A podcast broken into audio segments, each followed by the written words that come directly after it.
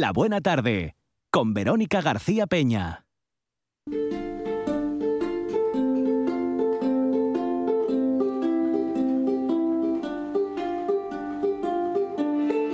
Dende el aledaño Astura la Astúrica Augusta, alcuentras el Castúo, el montañés o la Fala. Dende los godos a la francesada, el mirandés y el sanabrés van percorriendo el camino que taracen los ríos Nalón, Sella, Ebro o Duero. Aliente mil regatos de una lengua milenaria, la asturiana.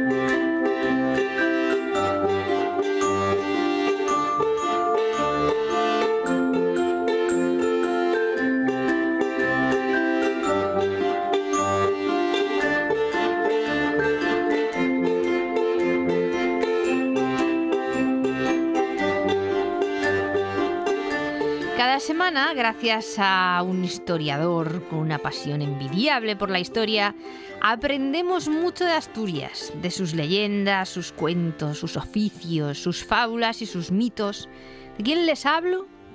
De Javi Solís, ¿eh? nuestro colaborador especial que le tenemos además dos días por semana y que hoy nos va a llevar, eh, bueno, nos va a acercar el testimonio de una mujer que era mine- minera allá por el 33, creo, y también ganadera. A ver, que nos lo aclare. Hola, Javi. Buenas tardes, Astures, tres montanos y seis montanos, escuchantes de Milenta Regatos. ¿Qué tal, Verónica? Yo es que no me lo sé todavía. No, pero lo digo yo, no, no hay que repetirlo. Vale, entonces genial. Eh, decía yo que nos ibas a acercar la figura de una minera en el 33. Eh, ¿Me equivoco o no, no? No, no, Bien. estás en lo cierto. Sí, porque bueno, ya sabes que este mes en la sección de Milenta Regatos estamos Mm, repasando un sí. poco los oficios de, bueno, que desempeñaban las mujeres y que muchas veces no son pues eh, puestos en, en valor, ¿no? Que Mm. no son eh, reconocidos o que no se fala de ellos, eh, porque lo que lo normal es que tengan más protagonismo eh, durante de- a lo largo de toda la historia los hombres. Y sí, tengo, bueno, pues eh, quería eso un poco, pues eh, falar de, del oficio de los mineros, de los mujeres mineres, Vale. la persona de Marcelina Álvarez García, que ella era una paisana natural de Ciaño, en el concello de Llangreu. Vale, Marcelina. Sí, Marcelina Álvarez García. Mm. Eh, eh, Marcelina, eh, bueno, ya a los 14 años eh, paliaba carbón en el embarque La Mina. ¿No? Y es decir, paliaba carbón fuera del pozo, porque al pozo, como voy a contar después, no podían entrar. ¿Por qué no esto ya podía... con- Oye, oye, oye, ¿cómo que después? ¿Por qué no podían entrar?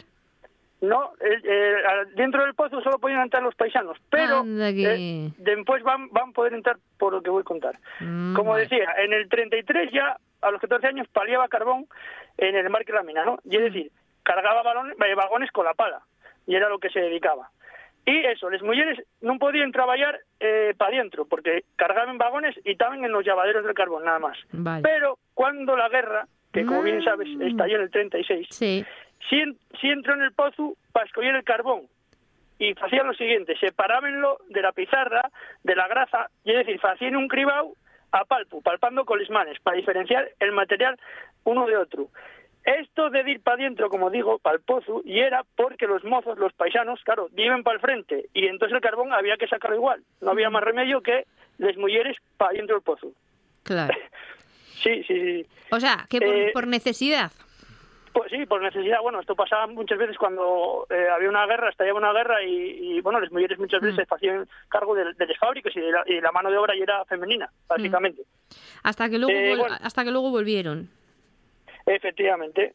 Y bueno, sigo. Entonces, cuando no había paisanos mineros, por cuenta de la guerra, les, muri, les mujeres, como, como Marcelina, pues, pues hacían eso, los labores de los hombres, ¿no? Sí. Y ella cuenta que en ese pozo donde trabajaba quedó un picador, que era un paisano. Hmm. Pero las mujeres hacían el resto de los labores de los mineros, ¿no? Por ram- ramplar, entibar, arrastrarlo para afuera y demás. Y como contabas tú, Verónica, al terminar la guerra, que en Asturias eh, el Frente del Norte cayó en el 37, Hmm. volvieron para afuera a incorporar estos paisanos. Y eh, Marcelina pasó a los llavaderos, que es donde trabajaban la mayor parte de las mujeres. Sí. Y sí, y aquí cuenta Marcelina que el vigilante, no el, el encargado, Hmm. eh, que decía que, que era de algo pariente suyo y, y que robaban horas de trabajo. Ah, sí. ¿Por qué? Bueno, pe- sí, pensando que por esa circunstancia, ¿no? El vigilante tenía derecho a, a, a ello, ¿no? Y cuenta, dice que de aquella ponían de vigilantes a los más golfos, ¿no? A, los afectos al régimen, vamos a decir. Sí. Entonces, claro, quitaban horas de sueldo y es decir, trabajaban y no pagaban les horas trabajáis, pagaban menos y no pasaba nada. Qué morro, qué morro de morro. Claro, esto de los derechos laborales que tenemos eh, Anguaña, ¿no? En la actualidad, mm. pues eh, nunca ido de los árboles. Esto eh, lleva una lucha de muy para atrás y mm. había unas circunstancias como la que estoy contando en que pasaban cosas como estas. Mm. Entonces, eh, bueno, que hay veces, dígolo para reflexionar y para que sepamos que, que, bueno, que son cosas que se consiguieron eh, con mucho sacrificio. Y que por eso mismo no tenemos que dejar que nos las quiten tan fácilmente. Correcto, estamos de acuerdo, sí, sí, sí. Eh, bueno, eh, con esta paisana que había veces que entraban de 5 de la tarde a 5 de la mañana y que había de algunas mujeres que tenían que echar dos o tres horas de camino para casa, claro. O sea, 12, 12 horas, 12 horas de trabajo y dos o tres de, de, de initinere. Sí, sí, sí. Ella, ella contaba que ella no, que no tenía esa... Vivía cerca del pozo, pero que había otros muchos que sí, que tenían que echar dos o tres horas de camino. Y eh, no solo eso, que eh, tenían que hacerlo de casa en llegando. Mm. Y un de esos labores ya era ocuparse del ganado. Por eso mm. viva lo de los pastores y a los de los ganaderos, porque les que trabajaron en una mina en los primeros años, eh, primera mitad del siglo XX, eh, tenían que dedicarse al ganado, porque ya era algo que estaba en la casería y era como una economía mixta, ¿sabes? Mm. Sí. Y entonces, entonces a ver, espera, Javi, entonces, a ver, ellas eran mineras, pero después también, cuando volvían a casa, bueno, eh, tenían que dedicarse al ganado. Efectivamente. O sea, hacían las dos labores. Sí, sí. A ver, esto también, los paisanos también dedicaban, estaban en la mina, también lo, también tenían que hacer otro, otro tipo de cosas, pero mucho más las mujeres, ¿no? Digamos que las mujeres eh, tenían que cuidar mucho más de los animales que los paisanos, ¿no? Cuando, cuando llegaban a casa y, aparte de cuidar de los, rapaces, otras muchas cosas. ¿Eh? Y de los rapaces, y de la casa, y de un montón de cosas. Eso, oye. Y como digo, bueno, no tiene que ver, o sea, podía ser pastora, ganadera sin ser minera, pero bueno, mm. eh, digo, un tiempo en Asturias que era un poco una complementación una cosa con la otra, ¿no? Mm. Eh, bueno, y con nada, eh, decir que eso, que las mujeres ganaderas, pues eh, tenían un papel indispensable eh, en escases, ¿no? En caserías, pues tenían que catar o mecer la vaca, es decir, ordeñar a primera hora y al caer la tarde. aparte tenían que limpiar descuadres y además era la encargada de cuidar otro tipo de animales domésticos, como los gochos, que tenía que alimentarlos mm. diariamente y participando en los labores más duros cuando ya era la matanza, porque eh, voy a hacer un alto. Eh, muchas veces eh, lo del gocho, la matanza y demás, parece que yo el paisano, el que yo el protagonista de no, no, no, no, la que revolvía, la que revolvía mientras salía toda la, la sangre del cuello es ella, ¿eh? Eso, oye, ¿no? Eh, ellos eh, eran los que tenían, aparte que alimentar al gochu, cuando iba a matanza, pues hacer el mondongo, enchorizar, hmm. eh, vamos, todo el trabajo duro. Y el paisano realmente lo que hacía igual era comprar el gochu un día, ese día llevaba para la casería, y después eh, y era el matachín, ¿no? Eh, y era que daba el, la muerte al gochu y, se hmm. acabó, ¿no? Tampoco tenía un mayor eh, trabajo, un mayor esfuerzo para pa, lo demás. Entonces siempre eran las mujeres las que, les que se dedicaban mucho más a a esto de la matanza. Mm, y sin, em- embargo, pues, eh, y sin embargo no dominamos el mundo, que deberíamos. Eh, eso, sí, sí, yo creo que sí, pero bueno, algún día. Algún día, muy bien dicho, Javi. Muy bien dicho, Javi. Te voy a dar más tiempo por, por, por lo bien que por lo bien que nos tratas. Eh, oye, después de la de Marcelina, yo creo que me tienes que contar mm, una historia, una leyenda de una pastora. Sí, sí, sí, porque bueno, como traemos un poco con esto de, de los pastores y de la ganadería, pues si hmm. queréis cuento una, una leyenda de una pastora para terminar la sesión. Vale, genial, me apetece mucho. Muy bien, bueno, pues y es la siguiente leyenda que se, que se llama, que se titula La Fonte de Doña Aldonza. Mm, vale. Voy con, voy, voy con ella. Venga. Eh, esto tiene lugar en un pueblo, o cuentas en un pueblo, que del Consejo de Quiros, que se llama Bichasanti que ya hay un pueblo que está, eh, eh, creo que no vive nadie y que hay tres o cuatro casas y bueno, de aquella manera, ya hay un pueblo casi deshabitado. Mm. Bueno, pues aquí en este pueblo eh, había una moza, una pastora, que iba todos los días a cuidar unos bueyes. Los bueyes, como sabéis, son los bueyes en castellano. Bien. los bueyes los tenía en un sitio que se llama Ballina el Yagu. Muy bien. Bueno, que hay un valle pequeño que tenía un mm. yagu, por eso tiene ese topónimo. Mm. cuando volvía para casa con ellos, el padre dábase cuenta de que los güeyes venían muy fatigados, ¿no? Cuando los traía la FIA, la pastora, venían muy fatigados. Entonces, al preguntarle a la FIA por qué tenía, tenían ese estado, ella aseguraba que del yagu salía un güey mucho más grande que truñía, y es decir, que embestía a los dos güeyes. Y claro, entonces el padre, pues le manda a la fía que ponga un obleru, una guillada, un obleru y un pinchu, y Ah. la guillada, sabéis que es la vara de guiar el ganado, ¿no? Entonces, manda y que ponga un obleru, una guillada, para que cuando volviera a ocurrir, pinchase al güey y lo espantase. Ajá. Bien, pues sí, pues al día siguiente surgió el güey del yagu, pero cuando la pastora iba a pincharlo, el animal atrapóla entre los cuernos y llevóla con él para el fondo del yagu. Ah, Y aparecieron los corales, los cuentes del collar de la pastora, en la fuente de Doña Aldonza. Por eso, en Asturias muchas veces cuando aparecen eh, eh, corales, añellos, eh, perendengues, pendientes en una fuente, pues se cuenta que lle porque una pastora pues eh, cayó en un yagu o cayó al agua y demás y por eso aparecen este, este tipo de adornos femeninos eh, en una fuente. También lleva una manera de, eh, digamos, de advertir un poco del peligro que puede haber estos sitios para que no se arrimen mucho pues desmoces pastores a ellos. ah, qué interesante. Sí, sí, sí, esto sí, no me lo sabía yo. Muy interesante. Eh, Y bueno, na- sí. nada más, Verónica, que decir que esto de los hues y de los toros que surgen de los llagos Sí. eh, y es muy típico de, de los Highlands escoceses, Ah. porque allí tienen un, y como un animal mitológico que tiene Sí. el nombre de Crot Mara. ¿Cómo? Eh, no sé si Crot, Crot Mara, que mi gaélico escocés no debe ser muy muy para allá. y tiene ese parecido, bueno, pues con esto que acabo de contar, ¿no? Hay un poco ahí de similitud entre entre los eh, entre la mitología escocesa y esta leyenda que acabo de contar Mm. de la fuente de Doña Aldonza. Tenemos que hacer un día el programa desde las Highlands, ¿eh? Yo lo voy a proponer. Oh, sí, señores sí, sí, venga, señores de la RPA, páguennos un viaje a las Highlands para que hagamos nosotros allí el programa y vamos, hacemos mil entes regatos, pero hasta el infinito y más allá. Sí, sí, sí, apoyo la moción o lo que sea. Muy bien. Muchas gracias, Javi. Gracias, Verónica. Nos Adiós, escuchamos el viernes. Por supuesto. Adiós, Hasta adiós. luego. Esto es RPA, la radio autonómica de Asturias. Todos los fines de semana tienes una cita con la gastronomía asturiana. Les Fartures, con David Castañón. Sábados y domingos al mediodía en RPA. La buena tarde, con Verónica García Peña.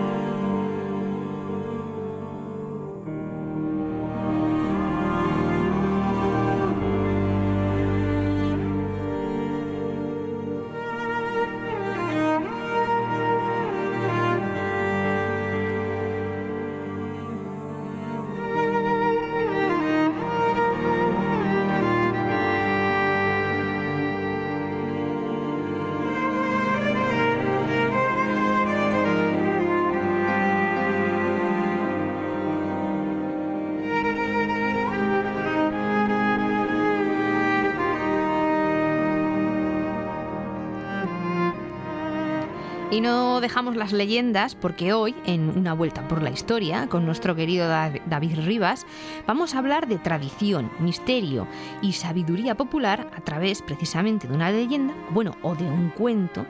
Y fíjense en los ingredientes. Un paisano, un cura, un asesinato, una culebra con una vieja y unos tejeros.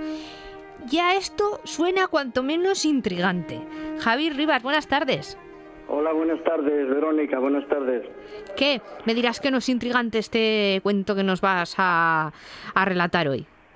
Sí, yo un cuento, eh, a mí los cuentos tradicionales ya me gustan, Hmm. porque además de que tienen mucho calao y Sí. mucha, y mucho interés, de un cuento muy bien construido, parece un cuento casi hecho por un literato, Ah. y sin embargo es un cuento eh, tradicional. Yo sentí la primera vez este cuento a Emilio del Nido.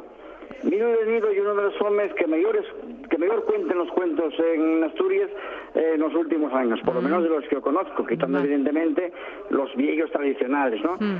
Bueno, e- este cuento tiene todos esos dos ingredientes porque es un cuento muy, muy curioso. Bueno, el cuento ya es el siguiente, ¿no? Eh, mm, un paisano que, bueno, eh, tiene una moza, cásense, Sí. eh, bueno, mm, tienen una, una relación normal, pero aquello empieza a ir mal la cosa Uy. y acaben separándose. Uy, uy, uy. Y entonces él marcha, Eh, la, la mujer eh, mm, queda en la casa, queda en la aldea y él agarra los bártulos y marcha. Y, y camina, camina, llega a un pueblo bastante yoñe del pueblo de él y allí ponse al servicio de un, de un paisano que tiene una casa, unas tierras, y ponse al servicio de él. Y bueno, ponse a, a trabajar con él y, y tal. Pasen los años y él sigue trabajando con el paisano y un día está en el prau llenando las vaques y ve que por el lado de un río pasa un paisano con una cruz a cuestas. No. Mm, Una imagen muy, muy cristiana. Sí, ¿Mm? sí.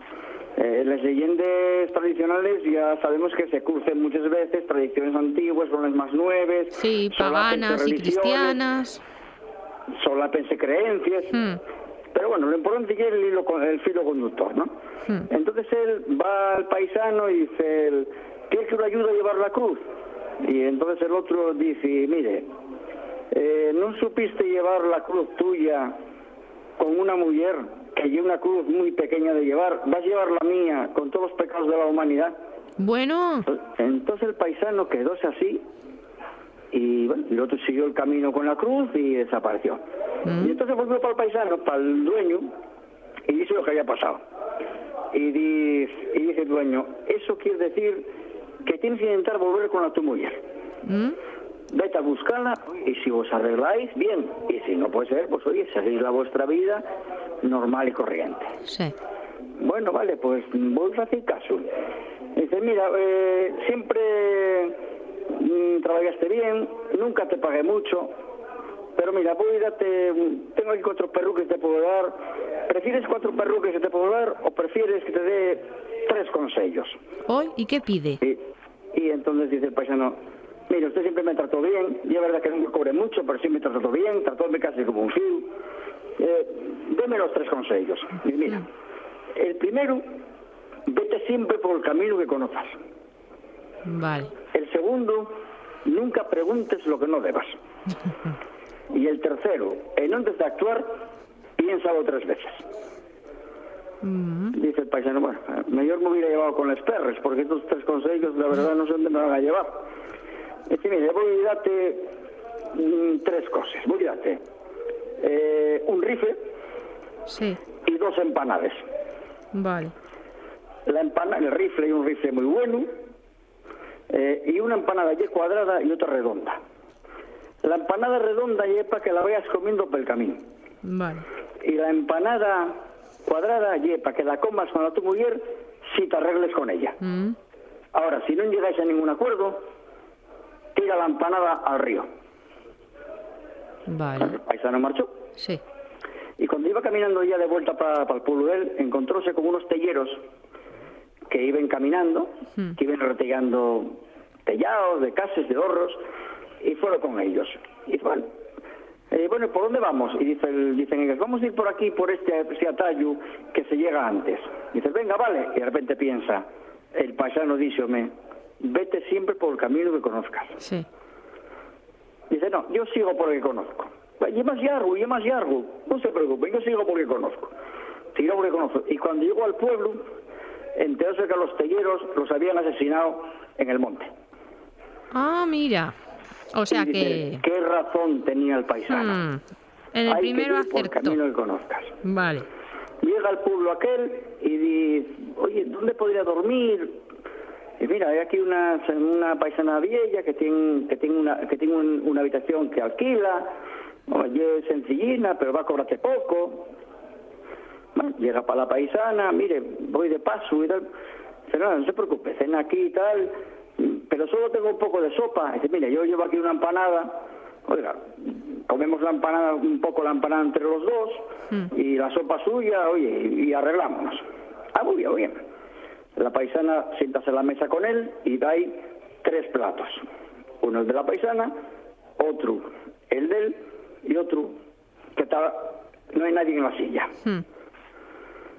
Y entonces, de repente abres una puerta y sale una serpiente enorme que toma la, soma del- la sopa del tercer plato. Ah, Toma la sopa y, y vuelve otra vez para entrar de aquí a puerta. Y él, antes de que la serpiente cierre la puerta, ve que hay un montón de cadáveres. Y el... ¿Y eso? Y la mujer, esos son los que cuando vieron a la serpiente preguntaron lo que no debían. Qué bueno. La segundo, el segundo paisano, ¿Qué consejo. razón tiene el paisano? No preguntes lo que no te interese. Claro. Al día siguiente marchó, tiró ya para el pueblo de él, él seguía comiendo la empanada y llegó al pueblo de él. Y cuando llegó al pueblo de él, pues preguntó en el chigre, oye, ¿dónde vive fulanita que se casó con uno de por aquí hay 15 años? Ah, pues mira, sigue viviendo en la misma casa donde, donde vivía, está ahí para arriba y tal. Entonces él va para allá y dice, bueno, voy a asomarme por la ventana, por la parte de atrás, a ver qué es lo que veo Hmm. Y asómase y ve que la mujer, la mujer de él, con la que se había casado, está abrazada besando a un cura. Uy. Y entonces carga el rifle, a- encañona, Hmm. y cuando va a apretar el gatillo, dice, el paisano díxome que antes de hacer una cosa, lo pensara varias veces. Hmm. Es verdad. Va hacia, va hacia el rifle y marcha para el chigre. Va para el chigre y ve que está en la iglesia engalanada y tocan las campanas por la noche y dice "Coño, ¿qué pasa aquí que hay tanta policía si hoy no hay fiesta? Dice, no, no, que mañana canta misa un cura nuevo, Mm. que hay el fío de una mujer que, te- que está aquí, vive aquí arriba, que el marido marchó sin saber que ella estaba preñada. ¡Anda! Y dice él, me cago. Menos mal que hice el caso al paisano. Si no mató al vicio, Claro, si no le hubiera hecho caso, le hubiera pegado un tiro al hijo. claro. Y entonces por la mañana va para la casa, preséntase a la mujer Hmm. y dice, oye, mira, vengo aquí a ver. Y dice, mira, A ver si nos arreglamos. vas a acompañarme a ver cantar misa al niño y luego ya falaremos. Mm. Bueno, va con ella y con el rapaz. El rapaz canta misa, Hmm. están luego en la fiesta y vuelven para casa. Y entonces llegan a un acuerdo. Dice, mira, dice ella, vas a quedarte en casa. Vamos a ver cómo nos sale esto, vamos a darnos un tiempín y si la cosa se arregla, bien. Y si no, oye, pues seguimos como estábamos, que yo ya estoy avezada a estar en sin ti y tú en sin mí. Y dices, bueno, anda, vale. Llega el, pa- el chaval, el niño, Sí. que acaba ya de ser, de ser cura, sientas a la mesa y dice, por cierto, tengo la empanada redonda, eh, que me dicho él que si me arreglaba contigo de alguna manera que la comiéramos. No, la cuadrada. Y si no, que la tirara al río. Venga, vamos a comerla. Y cuando la abrieron, estaba llena de monedas de oro. ¿Qué me dices? ¡Ay, qué bien! Ese yo les cuento. O sea, que como hizo caso a todo lo que le dijo el señor, se lo pensó, o sea, fue por el camino que se conocía, no preguntó lo que no debía y como se pensó las cosas eh, varias veces antes de llevarlas a cabo, le fue bien el Claro, asunto. y al final cobró mucho más de lo que el paisano y debía de los años que había trabajado para él. Claro, porque aceptó los, los consejos en lugar de las monedas. Claro. A mí este cuento, como, como te decía al principio, llama la atención lo bien construido que está. Hmm. Y un cuento Sí, que sí, realmente verdad. parece que hay un autor con formación literaria detrás. Oye, igual, igual lo hubo, quién sabe. No, bueno, pero es un cuento tradicional, ¿entiendes? Pero tiene una serie de componentes que podríamos ir luego ya desmembrándolos todos ellos, ¿no? De lo que es la, la figura cristiana al principio, Sí. que luego vuelve a parecer cristiana con el cura, Sí, sí, sí. eh, todo lo demás que ya es muy pagano, Hmm. todo lo demás también a la vez que ya es muy muy propio de la, del mundo tradicional, Mm. los talleros que van eh, trashumantes, que Sí. van retellando hórreos y cases por las parroquias por ahí. Y la culebra. Los, los hórreos y, y, mm, solían retellarse cada 20 años. Eh, los talleros suelen ser, la mayoría, al menos en la zona donde soy yo, eh, llenan la mayoría venían de llanes pero en otros sitios eran de otros sitios, ¿no? Y había talleres eh, preparados por los pueblos, pero en, pero en talleres que se utilizaban solamente cada X años. Pues vas viendo un poco como ye, eh, y un cuento que puede situarlo muy bien en, en- en- a, a principios del 19, finales del 18, Hmm. pero con una serie de componentes eh, muy anteriores, ¿no?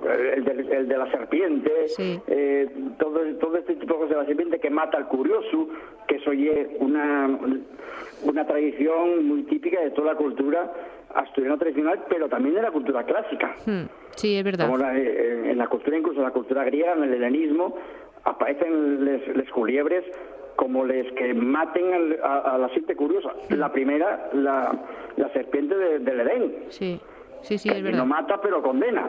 Sí, cierto, cierto, etcétera, cierto. etcétera, ¿no? Entonces, a mí este cuento es un cuento que me gusta mucho y, y que me presta a contarlo. Y hay una cosa, este cuento yo cuando lo cuento a los, a los niños pequeños, por ejemplo, tengo una sobrina que siempre que me ve, dime que lo cuento otra vez, y ya Mm. tienen 14 o 15 años, y, y porque se quedan muy impresionados con él.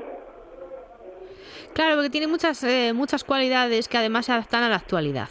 Y entonces Claro, yo creo que eso es lo que les gusta. eh, perfectamente, ¿no? Mm, sí, y, sí, sí. y date una idea de, bueno, de que la sabiduría eh, y una, un- un- una ligazón completa, hay un filo conductor toda la historia, toda la humanidad, que evidentemente según va cambiando el tiempo, va cambiando las formas y vamos aprendiendo más. Sí, es cierto. Pero que en el fondo eh, el- el- esa dialéctica de entre lo que sabemos, lo que conocemos, lo que intuimos, lo que preguntamos, lo que callamos, lo que escondemos, en el fondo y el pensamiento humano Hmm. más o menos científico o más o menos intuitivo, según los casos y según los, los dómines, ¿no? Sí. Pues eh, Javi, eh, oye Javi, sí, te iba a llamar, sí, te iba a llamar Javi. Este, como antes Bueno, yo estaba que, hablando digo, con Javi, Solís, que es Claro, claro. que yo, o sea que vale también. que te iba a decir David que, que con eso nos, que- que nos quedamos, que al final los cuentos lo que representan es nuestro propio pensamiento y se van adaptando a los tiempos y a, y a las circunstancias. Eh, Claro, porque son, son arquetipos Sí, eso que forman es. parte de lo que Jung llamó el inconsciente colectivo. Eso es. Pues eh, muchas gracias, porque este cuento te digo que a mí me ha gustado mucho, mucho. A ver qué nos traes la semana que viene. Te tienes que superar. Bueno, este, este, este yo es insuperable, ¿eh? Sí, ya verás cómo encuentras algo. David, muchas Yo- Yo gracias. espero que sí, que sí, porque sea, no soy yo Miro del Nido y preste como lo conté, porque él, él contómelo a mí y os aseguro que Miro del Nido cuenta unos cuentos como nadie. pues muchas gracias, David. Un abrazo. Venga, a ti. Esto es RPA, la radio autonómica de Asturias. 78 consejos, dos horas de radio, noticias, historias. Cada tarde, de 6 a 8, directo a Asturias, en RPA. La buena tarde, con Verónica García Peña.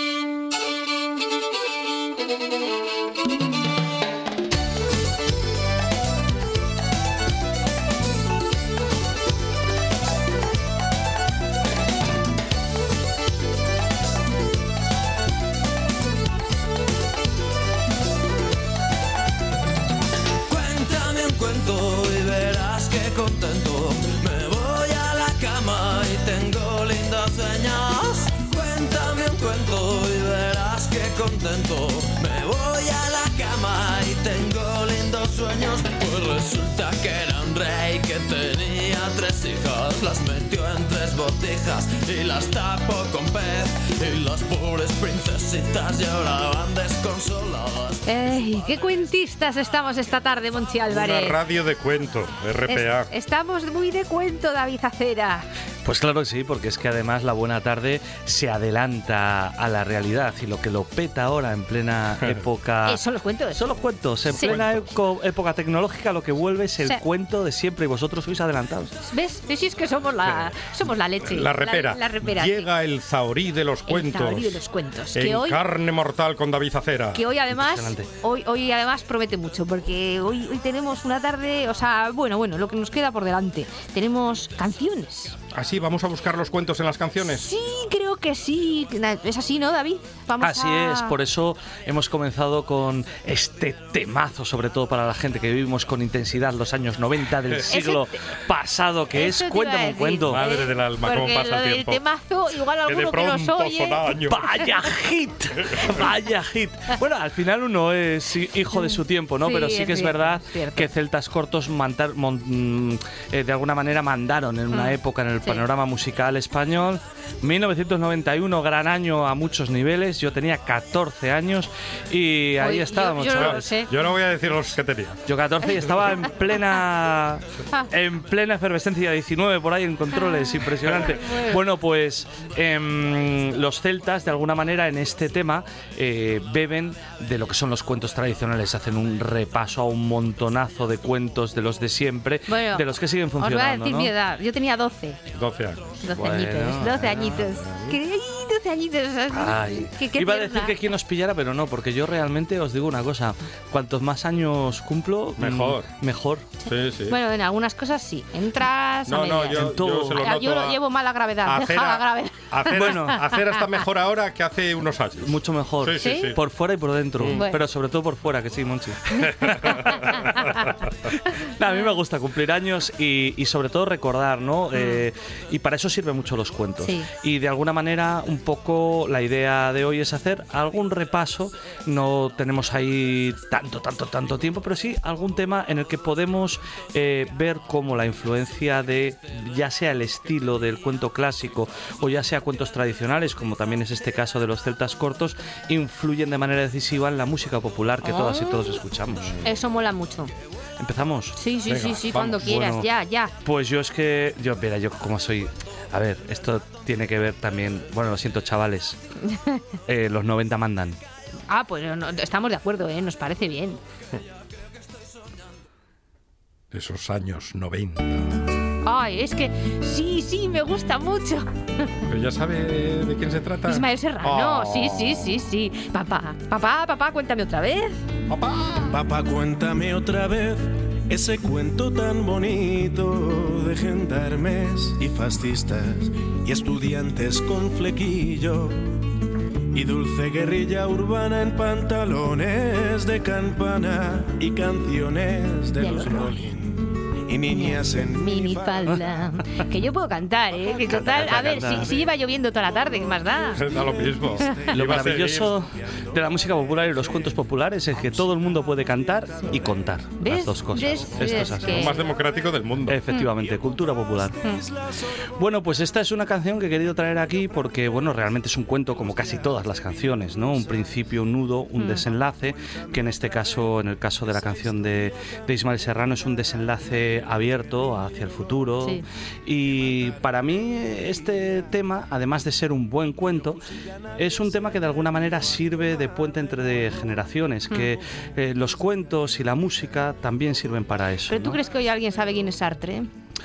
Pues eh, no, pero en, vamos, no. Hay muchísima gente Sí. que no. Pero sí que es verdad que, por ejemplo, mira, yo esta canción la escuché la primera vez en un homenaje en 1996, yo creo, a los últimos eh, sobrevivientes de las brigadas internacionales, eh, gente de todo el mundo que vino a defender la democracia en, en la guerra de España o guerra civil y este de, repente sale este tío allí antes Y del disco pone- y tal se pone a se pone a cantar. digo ay mira tú y de alguna manera la letra de esta canción este cuento de Ismael Serrano yo creo que conecta o por lo menos a mí me sirvió Mm. para conectarme con gente que ya ha fallecido pero que de aquella pues tendría ochenta y pico años también con la generación de mis padres y eh, con toda la gente que de alguna manera eh, que fue mucha, ¿no? Eh, intentó transformar de manera profunda la realidad y solo lo pudo hacer un poquito, ¿no? Un poco, Entonces, sí. algunos era lo que querían un poquito y enseguida encontraron un acomodo y una salida individual en los nuevos yacimientos de empleo que se abrieron en los años 70, pero a otros les quedó esa penilla de decir, oye, pues un poco más, ¿no? Y aquella también, pues cuando, oye, yo con el 96 ahí estaba en pleno fragor juvenil, pues también quería yo cambiar el mundo y dije yo, pues mira, estas canciones me conectan ahí con con generaciones anteriores. Es verdad que ahora mismo, por eso es tan importante también eh, seguir encontrando espacios eh, donde dialogar con los niños, las niñas, la gente más joven, para que sepan quién es Sar- Sartre. Sartre, que no me salía. Yo iba a decir Sastre, que Sastre es el gran, el gran dramaturgo español de los años 60-70 que tampoco la gente No. sabe quién es. Pero bueno, está bien, por un lado, transmitir lo que nosotros y nosotras ya sabemos, pero por otro lado también es obligación de los mayores aprender lo que está pasando ahora. Sí, sí, porque, porque nosotros tampoco sabemos quién es No, mucha gente. ¿eh? veces- Claro, es que a- cuando a- decimos la gente no sabe, la a gente no sabe. Habrá gente nos que olvidamos, sí y sí. gente que no. A veces nos olvidamos. Y mucha gente no, nosotros, y eh. nosotros Y hay nos- y mucho que no nosotros sabemos porque somos en- gente. Somos- Nosotros somos gente. somos gente somos, y hay muchas cosas que no sabemos. Por ejemplo, eh, bueno, pues estoy en los 90, pero me gustaría venir al dos- eh, venirme al 2021. Últimamente estoy un poco hip hopero y así me apetecía ¿Ah, traer sí? ¿Le un temazo. ¿Le gusta el hip hop? Bueno, hay raperete y tal. Uno de un temazo que me apetecía traer aquí. A ver. Calle Toblerones, rata más. Un tortazo en la oreja, sonotones. Esa chavala empoderada me pone. Tiene los ovarios grandes, más grandes que tus cojones. Si cambio me vendo, si lo mantengo a burro. Nunca tan contento, este es el cuento del burro. No eres muy listo, no sabes jugar cartas. Te tiramos al fondo del abismo. Esto es Esparta. Tienes la marca, pronto va a venir el crack en Alan Poe. Si cambio me vendo, si lo mantengo a burro. Nunca están contentos. Esto es el cuento del burro. El cuento del burro, ese. El cuento del burro eh, que Ajax y Pro se traen aquí en un discazo que se llama Juglar, Juglar del siglo XXI y que tiene un montón de referencias a los cuentos, ¿no? Bueno, a la literatura, hablan de Germán Gess, El Lobo Estepario, Sí, que sí, yo sí. también me leí en los 90, no sé por qué yo estoy muy noventero y supongo que muchos chavales y chavalas no se lo hayan leído, pero bueno, se lo podemos regalar, ¿no? Es que Se yo creo que ya no. eh, Antes igual era obligatorio. Yo, yo es que no me lo leí. Sí, Yo- era obligatorio. Igual en- era- En el Insti, ¿no? Sí, igual había que leer- Igual sí, en el instituto. Pero yo no me lo leí en el instituto. Yo normalmente, eh, cuando me mandaban leer algo, no lo leía nunca. Iba a la contra. Eh, Lo eso- leías después por tu Vamos, hablaba con alguien y me lo contaba y ya pasaba el resumen. Pero este no, este no me tocó a mí de eh, obligatorio instituto, pero en todo caso, sin ninguna obligación, si hay alguien aquí en plena época adolescente, este es un libro que en cualquier momento, Sí, pero en esa sí, es época bueno, es bueno. puede ser muy interesante. También habla mucho en este tema eh, de Edgar Allan Poe. Lo mejor del mundo, Poe, Poe, Poe. Adoramos a Poe. Una de sus debilidades, Chavales. Sofía Peña. Sí, es una de mis debilidades junto con Becker y Oscar Wilde y las hermanas Bronte. Bueno, porque tienes, porque tienes tú, eres una Es un chavala sensata. un corazón gótica. gótico. Eres gótica, gótica, sensata y, y te gusta el terror bien Sí, llevado y sí, está muy sí, bien. sí. Eh, ellos hablan, decís los dos, ah, sí, el cuento del burro. Bueno, pues eh, en pleno siglo XXI, uno de los grupos señeros de- del hip hop, del rap eh, Hmm. patrio, pues eh, lo que se traen como referencia es un cuento tradicional que, bueno, para los oyentes, así lo cuento muy breve, Sí. que narra la historia de un abuelo. Hay muchas versiones, ¿no? De un abuelo y un nieto que van con su burro allí por los caminos, ¿no? Y de repente el señor, ya mayor, se siente cansado, se sienta sobre y se sube a los lomos del, del animal. El nieto agarra al burro por el ronzal y sigue caminando y en una de estas atraviesan una aldea y toda la gente empieza a cuchichear y a hablar y decir, hombre, habráse visto ese señor mayor y el pobre niño caminando Qué y él ahí, con- desvergüenza. "¿Qué debe- por favor, pero ¿dónde se ha visto? No sé qué. Total, que el abuelo escucha esto y bueno, enseguida se baja del animal, agarra a su nieto pequeño y lo sube al lomo, agarra al anciano al burro, siguen caminando, atraviesan otra aldea y otra vez todos. Pero bueno, habráse visto, pero vamos, pero bueno, por favor, ahí el viejo y tal, caminando, Y el, el pobre niño. niño. y el niño que no le hace sitio al anciano encima de la Por grupa. de- por favor, y entonces, bueno, con las mismas, el niño le dice, oye, abuelo, sube para acá, que, que-". Y entonces sube el abuelo con el niño al lomo del borrico y vuelven a atravesar otra aldea y todos empiezan otra vez. ¡Hombre! Pobre burro.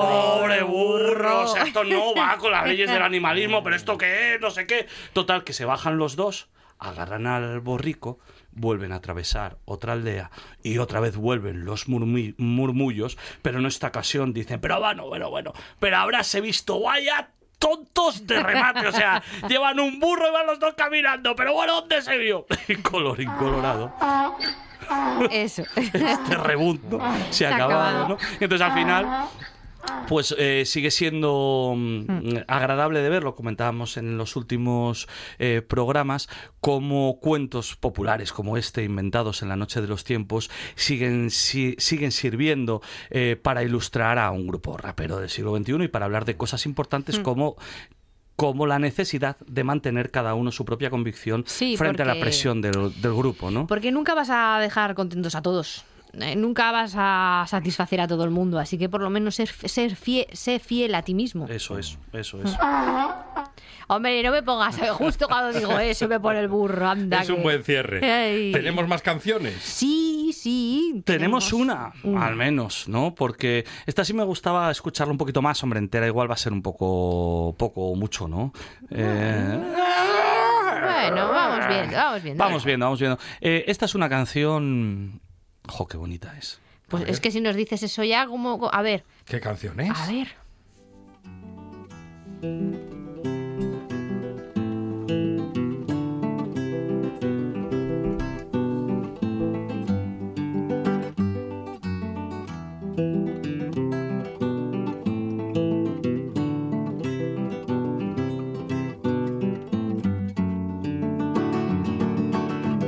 De tres hermanos,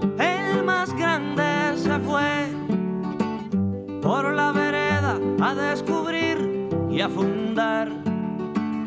Y para nunca equivocarse o errar, iba despierto y bien atento a cuánto iba a pisar de tanto en esta posición caminar.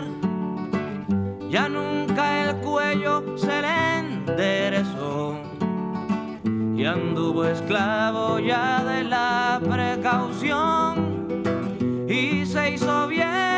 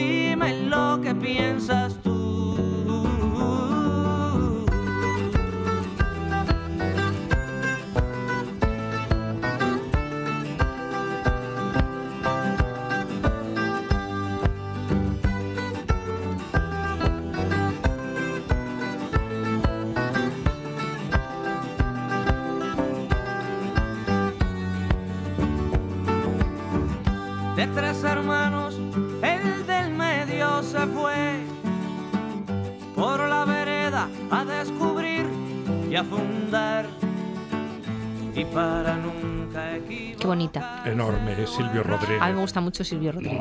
Sí. Yo Nos encanta, animaría... Somos fans de Silvio. Sí. Bueno, esto también sirve un poco para abrir boca, ¿no? Yo le diría a la gente que se animara a escuchar Sí. la versión entera de esta canción, que es la fábula de los tres hermanos, que yo creo que es un manual para andar por la vida, de alguna manera. Cuenta, este sí que es un cuento, cuento de canon, que cuenta la historia de tres hermanos, como siempre suele suceder, Sí. el mayor, el mediano, Y el el pequeño, pequeño. que siempre es el pequeño, en este caso en este, en, en este caso es, es- lo mismo, es el canon, el pequeño es el que soluciona siempre la vida y cuenta básicamente, no es un poco entre la gente que quiere cambiarlo todo, la gente que no quiere que nada cambie y cómo caminar por la vida. Uno, el, el mayor, creo que es así, siempre mira lo que va justo detrás, que es lo siguiente, que va a los pies, ¿no? Cuando- Cortoplacista. a cortoplacista. Otro solo mira para adelante y por eso tropieza siempre con todo porque no mira al siguiente paso que va a dar. Y el último, que es el que lo soluciona todo, pues aprende a ser bizco y a mirar lo que viene a continuación, pero también el horizonte, Sí. el lugar al do- a donde yo quiero dirigirme. ¿eh? Es una metáfora eh, de, de- de aquellas personas que de alguna manera quieren que las cosas cambien, mejoren, intervenir la Claro, sociedad. porque es que muchas veces los sueños, eh, los sueños que tenemos se tuercen porque dejamos de mirarlos. O sea, el Claro. sueño, el sueño no está aquí mismo, el sueño está allí y tienes que llegar a él. Y pero eh, muchas veces el camino eh, como se nos hace largo, lo vamos torciendo, porque miramos solo el momento eh, eh, eh, actual o el momento dentro de dos días. Y eso se nos queda ahí como... Y, y por eso a- eh, mm, perdemos los sueños. Y luego hay mucha gente, y yo esto lo noto también a veces cuando lo ves con, con nuevas generaciones, Mm. bueno, quizás es que cambien los sueños, que eso también hay que pensarlo, ¿no? Pero creo que hay mucha gente que ni siquiera se plantea sueños. Ya. que, que de entrada son como este primer hermano Pues es que solo mira. Yo creo que hay ciertas cosas que nosotros los viejos, hoy estoy yo un poco así, Sí, noventeros, sí, está algo carca hoy. Estoy un poco carca, ¿no? Pero que sí que hay ciertas cosas eh, mm, de, de- de ilusión, de ilusión de, de mejora social que, que podemos transmitir también a la gente que viene nueva, A ver, ¿no? yo Lo que pasa es que hay que pelear el Eh, día a sí, día. sí. Y pelea- peleando el día a día a veces. Sí, pero si no los tienes sueños, sueños, lejos. ya, pero si no tienes sueños Sí, no hay- te hay que- levantas de la hay que cama. tenerlos, hay que tenerlos, Ese es el problema. Evidente. Y yo, y yo creo que eso es, eso es lo que muchas veces eh, está empezando a ocurrir, ¿no? Cuando, cuando a una. Por eso yo creo que también están aumentando los problemas psicológicos de muchas personas y las depresiones y, bueno, y, y- otro y tipo de casos, cosas. y casos efectivamente muy graves. Mm. eh, solo hay que mirar cuál es la, princip- estadística, de las sí. principales causas de mortalidad Sí. entre la gente joven, ¿no? Quiero decir, no sé si solo es por esto, son Ah, bueno, siempre a ver, muchas cosas. es un cúmulo, pero esto también es importante. Si uno deja de tener sueños, que al final es dejar de tener esperanza, y la esperanza es lo que mueve el mundo. Digan, la- digan los políticos Bueno, y diga la gente lo que Oye, diga, que- yo que- eso es lo que pienso. Que de acuerdo, Que- estoy. que- que- qué que- gente más hay en este programa. ¿Qué Ahí nos, está. nos suelta García Peña en RPA? Oye, Oiga, mira, ¿eh? Verónica, que yo quiero saber la agenda de este hombre, Ya, que, que es que yo no para. Y yo también. Está por toda Y Asturias. yo también, ¿eh? pero primero tenía que decir lo de la esperanza. No, Vale. yo estoy muy de acuerdo. Además, es esto hay que escucharlo. Pues- tengo un montón de cosas, la verdad, que, que este es- por este delante. verano, guay. Este es un verano interesante. Mirad, este, Verano de verdad. este viernes me voy a, a Cangas de Onís por la tarde Mm. y voy a estar por allí contando cuentos en la... en- en- no, en, iba a decir en la Casa Cultura, no, en una plazoletilla de allí Ah, del vale. centro del pueblo. Mm. El sábado me vuelvo aquí a Gijón y me voy a la Feria Internacional de Muestras, Mm. al stand del, del Gobierno del Principado de Asturias, que voy a estar en una sesión por la mañana y otra por la tarde contando cuentos alrededor del mundo de la sidra, porque Ah, qué interesante. dentro de poco saco saco un material didáctico, cuento y material didáctico con la Cátedra de la Sidra de la Universidad de Oviedo, junto con otro amigo mío que se llama Manuel Galán, y voy a contar ahí algún cuentillo Mm. en una sesión abierta que la gente va, se apunta y hablamos de, no sé, de ese líquido dorado, ¿no? Ese oro asturiano sidrero. El domingo, ya que estábamos ahí con Silvio Rodríguez, me voy con mis cuentos viajeros al Rincón Cubano de Torrelavega Ah, por bien. la tarde. O sea que si os apetece tomar un mojito Mojito. y escuchar un cuentito, pues os venís Nos vamos allí a Torrelavega. a Torrelavega, Ah, que, que está todo ahí, enseguida. chavales. O Como, sea, di- Torrela- como dicen los de allí, a Torrelavega. el, el lunes me bueno creo que voy a quedar a dormir ahí en Llanes que tengo yo una caravanilla en un camping Ah. y entonces el lunes estoy de vuelta aquí en, en Oviedo en este caso y estaré por la tarde contando cuentos en la corredoria Mm. y el martes que seguramente os hablaré desde allí eh, tengo una sesión A ver, de cuentos en un lugar venga, Uy. nos está dando envidia. Lo está Pero diciendo tan calmadamente Va a repartir que... envidia A ver, en, ya, en lo dos hice, segundos. ya hice una sesión que no sé si hablamos de ella aquí o no, pero que fue una maravilla. Es un sitio que está en el occidente de Asturias, se llama Los Jardines de Fontebacha Ay. o Los Jardines de Lo Panrico. conozco. Vale. Bueno, En Luarca. todo ti- es como una especie de bosque salvaje, ¿no? Mm. Y entre entre a la sombra de una panera centenaria vamos a contar cuentos para toda la familia. En este caso, mm, la otra vez fue para gente más mayor, esta vez a partir de los 4 o 5 años de edad hasta los 105. ¿Cómo que Ent- 105? Bueno, 106 también. Va, es que eh, me hace mucha gracia. no sé por qué. No, 105. Es que Esto normalmente es como, como los juegos de mesa que pone de 0 a 99. 99 ¿Qué más, pasa? a Mi 90. abuela que tiene 101 no puede jugar. Oye, Puede, que la puede. tía de mi padre tiene 107. Nah, Bueno. ya que, que si no gana Bueno, empata. Pues, pues, os, pues os dejo, os dejo. Sí, bueno, nada, eh, lo anunciaré en mis redes sociales, David Mm. Acera, en la página web.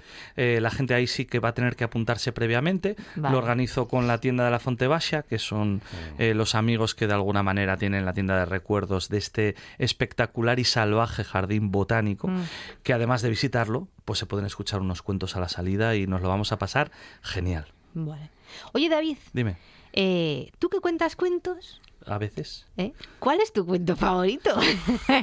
es que, a ver, Pues eh, mira, ah. me parece que tiene que ser muy difícil elegir uno, pero es que yo llevo pensando esto todos los días que vienes y digo, se lo tengo que preguntar. Pues- Cuando tenga un día que tenga más tiempo, se lo pregunto.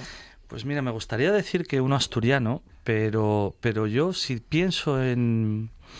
Claro, mi, mi madre y, me- y so- y sobre todo mi segunda madre, que es la amiga de mi madre de, Mm.